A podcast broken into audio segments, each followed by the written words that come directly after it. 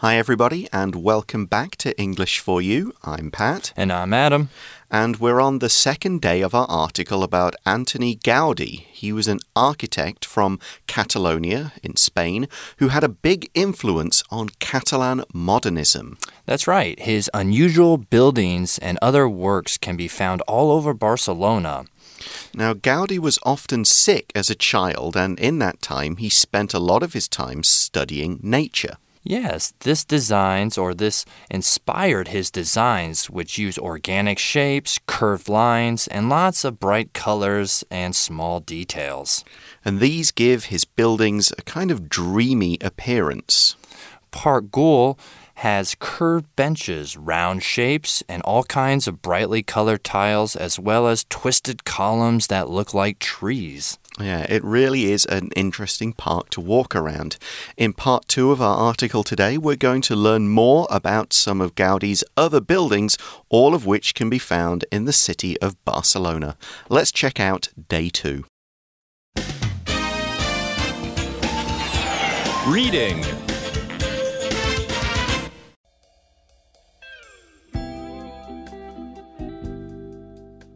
Welcome to Gaudi's Barcelona. Gaudi's Casa Milà is instantly recognizable because it looks as though it's been grown by nature itself. The wavy facades look like parts of a tree. This symbol of Barcelona was constructed in 1912 and has two blocks of apartments.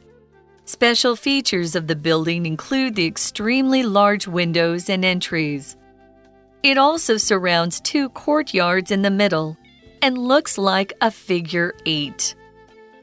La Sagrada Familia is probably Gaudi's most expressive piece of public architecture. It's also likely the most famous. There's no denying that it looks impressive. Gaudi started to build this fancy church in 1882. But 140 years later, it's still not finished. In fact, it won't be finished until after 2026. Millions of people come to see La Sagrada Familia each year. The towers are designed to look like a forest, and the tallest tower is planned to reach 172.5 meters into the sky. If you ever decide to visit Barcelona, make sure to check out some of Gaudi's works. They look great in photos, but seeing them in real life will blow your mind.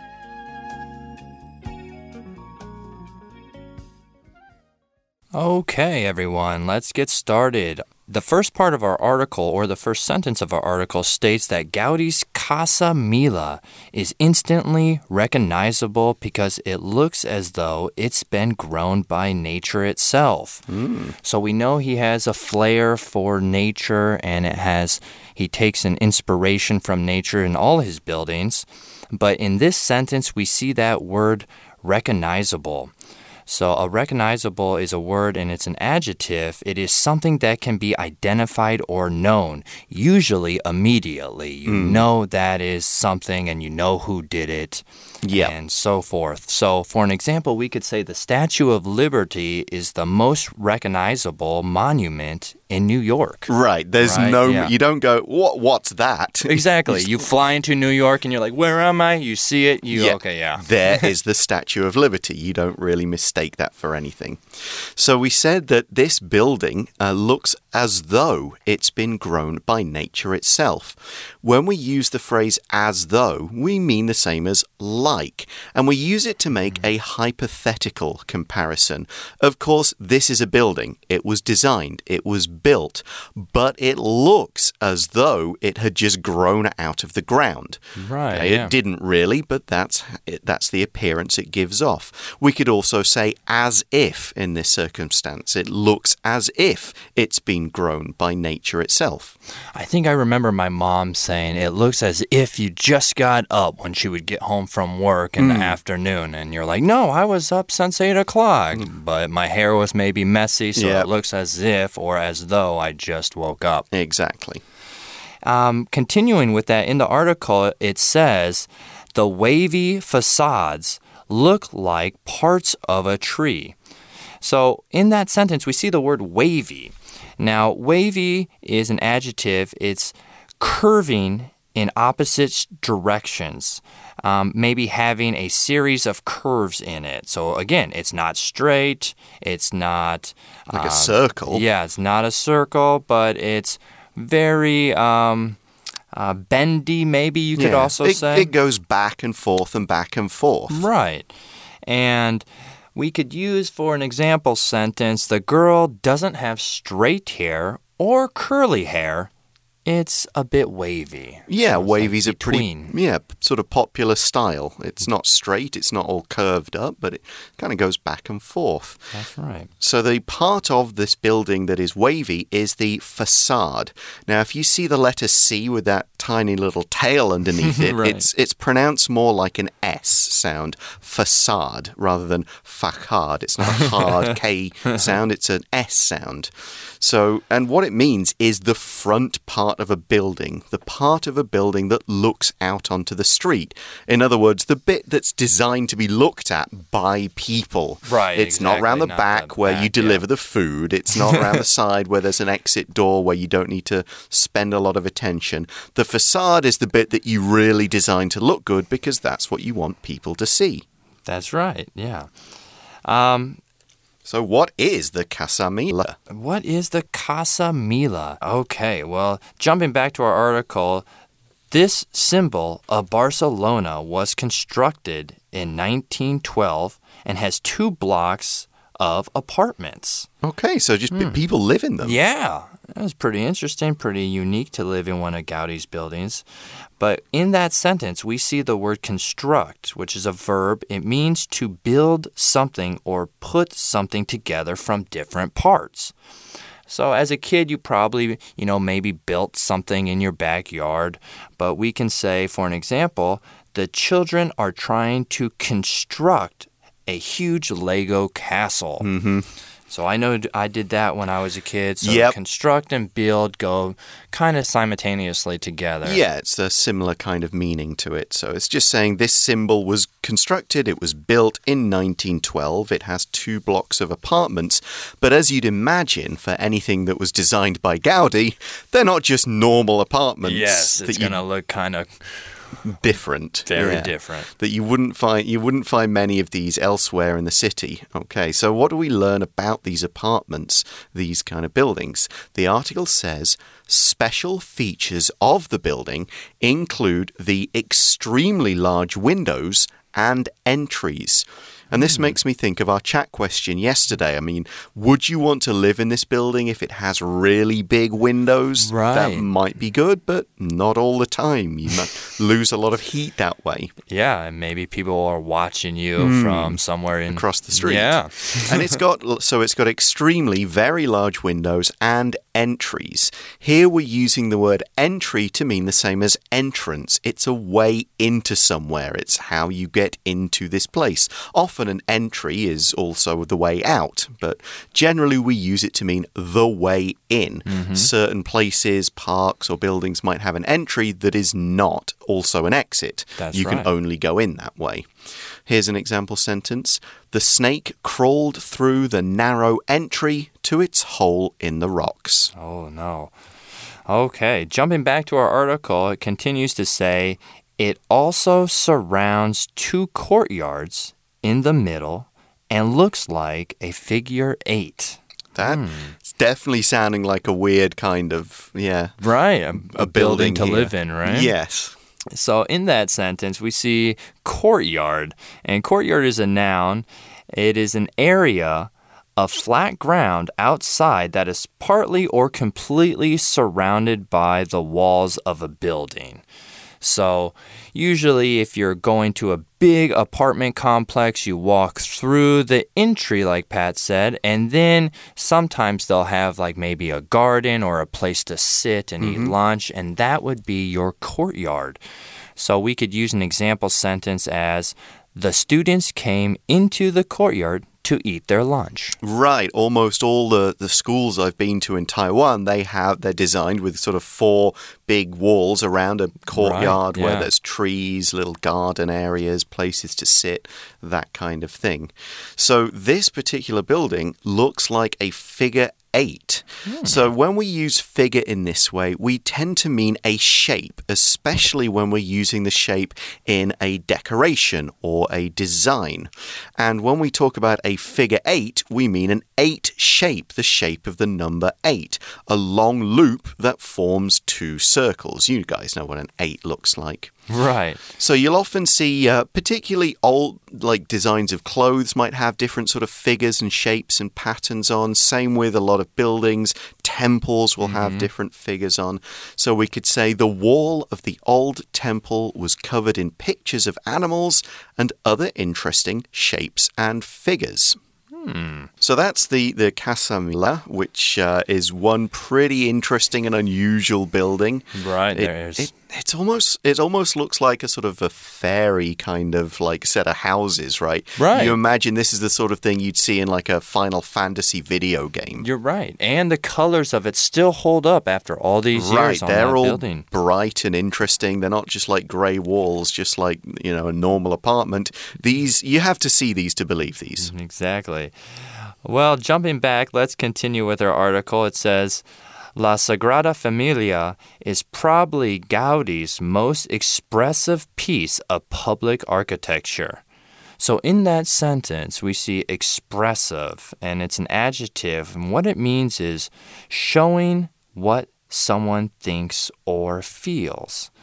So it's something that some people can do, or a feeling that you might have if you experience something. Mm-hmm. For an example, you could say, These new robots have very expressive faces. They almost look like real people. Exactly. So they can move up and down. I know in they can move up and down. I know in Japan they are doing a lot of new things with robots, so they have very expressive faces. Yeah, what we mean by this sentence is this building, this uh, uh, La Sagrada Familia, it's a Mm. church, kind of means just the sacred family. That's right. Um, it's it really does have all of Gaudi's kind of beliefs, feelings, ideas, inspiration. He put it all in this place and said, like, this is my masterpiece. This building has everything that I want to say through my architecture.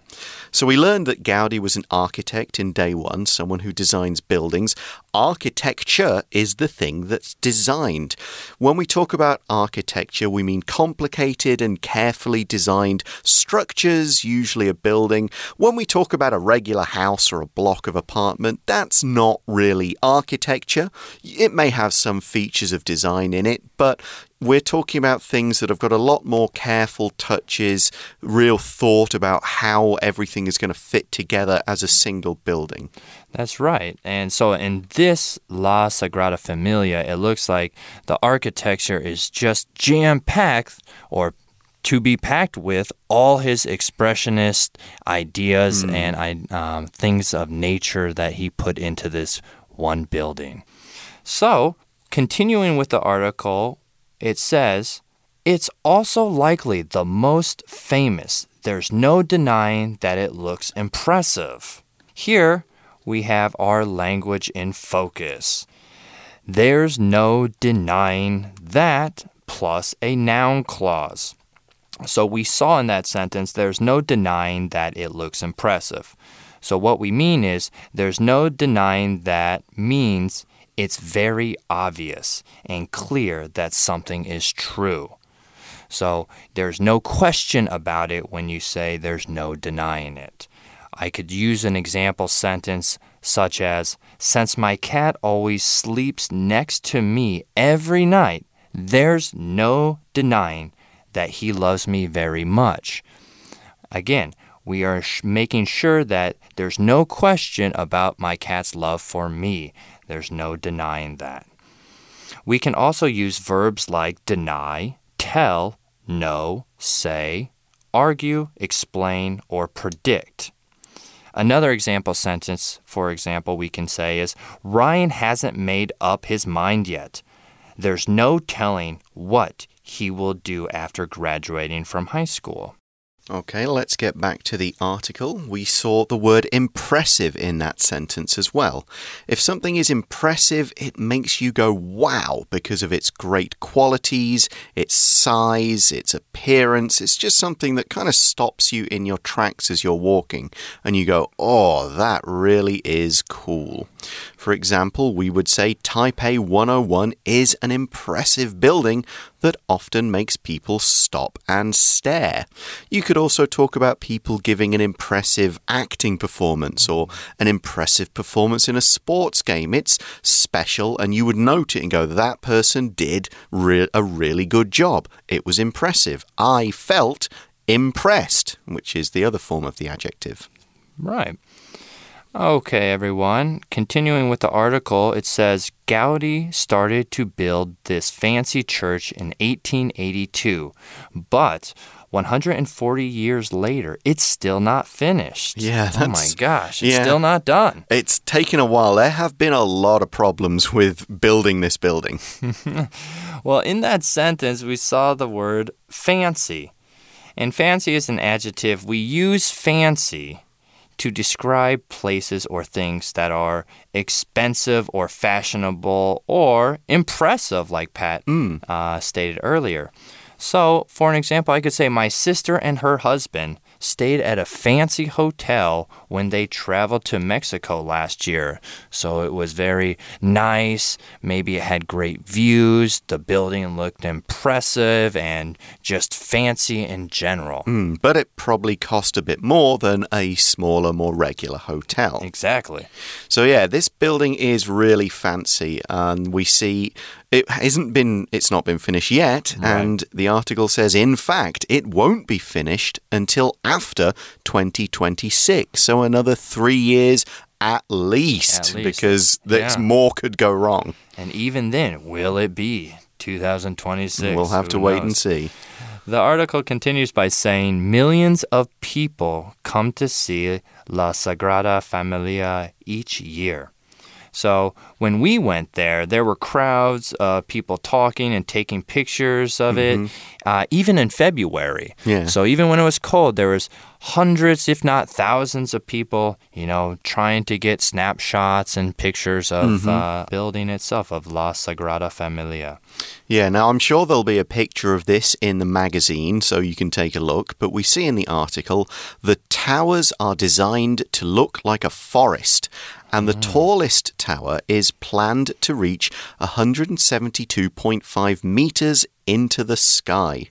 So yeah, they're looking like the the trees of a forest kind of poking up into the sky. I always kind of think of them as a little bit like candles that have melted. You're right. That is a good. Uh, that's yeah, what know, I yeah. get the impression of. But the the top of this building is covered in these towers. Towers are very tall but not very wide buildings, and they could be buildings by themselves, or they could be just on top of other buildings. The bit that points up. They might be found at the corners of castles or different places. Taipei 101, Yeah. 101 is, of course, a tower. You're right, One yeah. very big tower. Of course, in New York, you had the famous Twin Towers, the two very tall buildings there. You might say, for example, there were flags flying from the tall towers of the castle. Okay. Our article continues to say if you ever decide to visit Barcelona, make sure to check out some of Gaudi's works. Here we see the phrasal verb check out. And basically it means to to see or to take a look. So for an example, when you go to their house, you need to check out the backyard. It's huge. Wow. They might have a pool, or you need to go and see it for yourself, or just see it. Right. That's it's definitely something you'd use when you advise someone, hey, you got to check out this. Check out this restaurant. It's great. That sort of thing. Exactly. The article adds, they, meaning Gaudi's works, they look great in photos, but seeing them in real life will blow your mind. Oh, Exactly. yeah, this is a good uh, idiomatic phrase. Kind of, it's it's slang, but it's slang that's pretty common these days. If something blows your mind, then it's it's impressive. It makes you go wow and think something is amazing. Often to the point where you can't quite believe it. It's as if your mind is exploding because you can't quite accept something is real. That's right, yeah. Um, so we've the you could also use it as a compound adjective. You could say something blows your mind, or you could say it is mind blowing. That's right, yeah. It, it was a mind blowing movie. You watched it and you were just like, wow, I, I can't even think. What did I just see? That was so incredible. We say that quite often, I know, in the States. So Hmm. everything could be mind blowing. You could even say, These cookies are mind blowing. Yeah, yeah, it's a pretty good. common phrase. So, yeah, follow that advice in our article conclusion. Go and check out Gaudi's buildings, see them for yourselves. It's definitely worth it. That's the end of our article, but we're not quite done yet. We're going to go now to our For You chat question.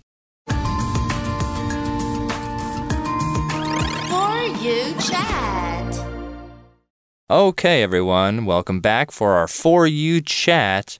We have a question for all of you. What are some interesting pieces of Taiwanese architecture? Hmm.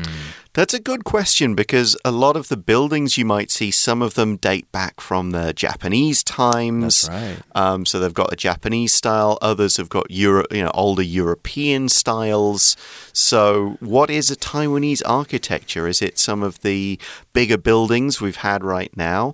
Do you count the? Is it? Is it the? What's it called in Kaohsiung? The big tower that's like two towers with a tower on top in the middle. Oh, yes, I forget the name of that. Yeah, but that the big one in Kaohsiung, that right. that's quite unique because you've got a gap in the middle underneath. Yes, So that's that for me is I always look at it and go, that's just different. right. Um, how about you? Any Well, examples? we've talked about Taipei 101. Obviously, everyone knows that. Mm-hmm. Um, there is that one big one that's, I believe, red and a little bit yellow, and I think it's called the Grand Hotel. Oh, yeah, sure. And that one is what you would consider as a pretty impressive architecture, in my opinion. We don't have that in the U.S. I know something like that. Right, for sure. And then you've got places like the Chiang Kai-shek Memorial Hall. Oh, that's right, Yep, yeah. And the and then the national what's it the the, the opera house and the Mm-hmm. the theater that are in the same area. They're both really interesting pieces of architecture. They always seem to be under construction somewhere or somehow. There's always something going Hmm. on, yeah. But then you could also go to places like uh, the the Dadaocheng, like um, Oh. uh, Dihua Street, the the wharf, and see all those kind of old style shopping buildings and stuff. That is also pretty interesting architecture because it's designed for people to live in, not just look at. Right, kind yeah. of thing. So with the what's it like the warehouses on top and the storefronts down below kind of idea. Yeah, I think And that's pretty interesting. So, for you guys, what do you think are some interesting pieces of Taiwanese architecture? Talk it, uh, talk amongst yourselves. See what Mm-hmm. you think is the coolest or the best. Exactly. But that's all we've got time for today. Thanks for listening, everyone, for English for You. I'm Pat, And I'm Adam. and we'll talk to you again soon. Bye bye. Bye bye. Vocabulary Review Entry. The entry to this building is a bit small, so please watch your head as you go through it. Figure. The walls of the school were decorated with letters, numbers, and similar figures. Expressive. Peter's guitar playing is so expressive. It's like you can hear his emotion in the notes. Impressive. The ancient people built a huge and impressive temple here and covered it in gold. Fancy. This hotel is so fancy. Look at all these beautiful lights and plants in our room. Tower. When Brian was looking out at the city, he saw a single tower that was much taller than the other buildings. 智慧小补帖。 Wavy. Facade. Construct. Courtyard.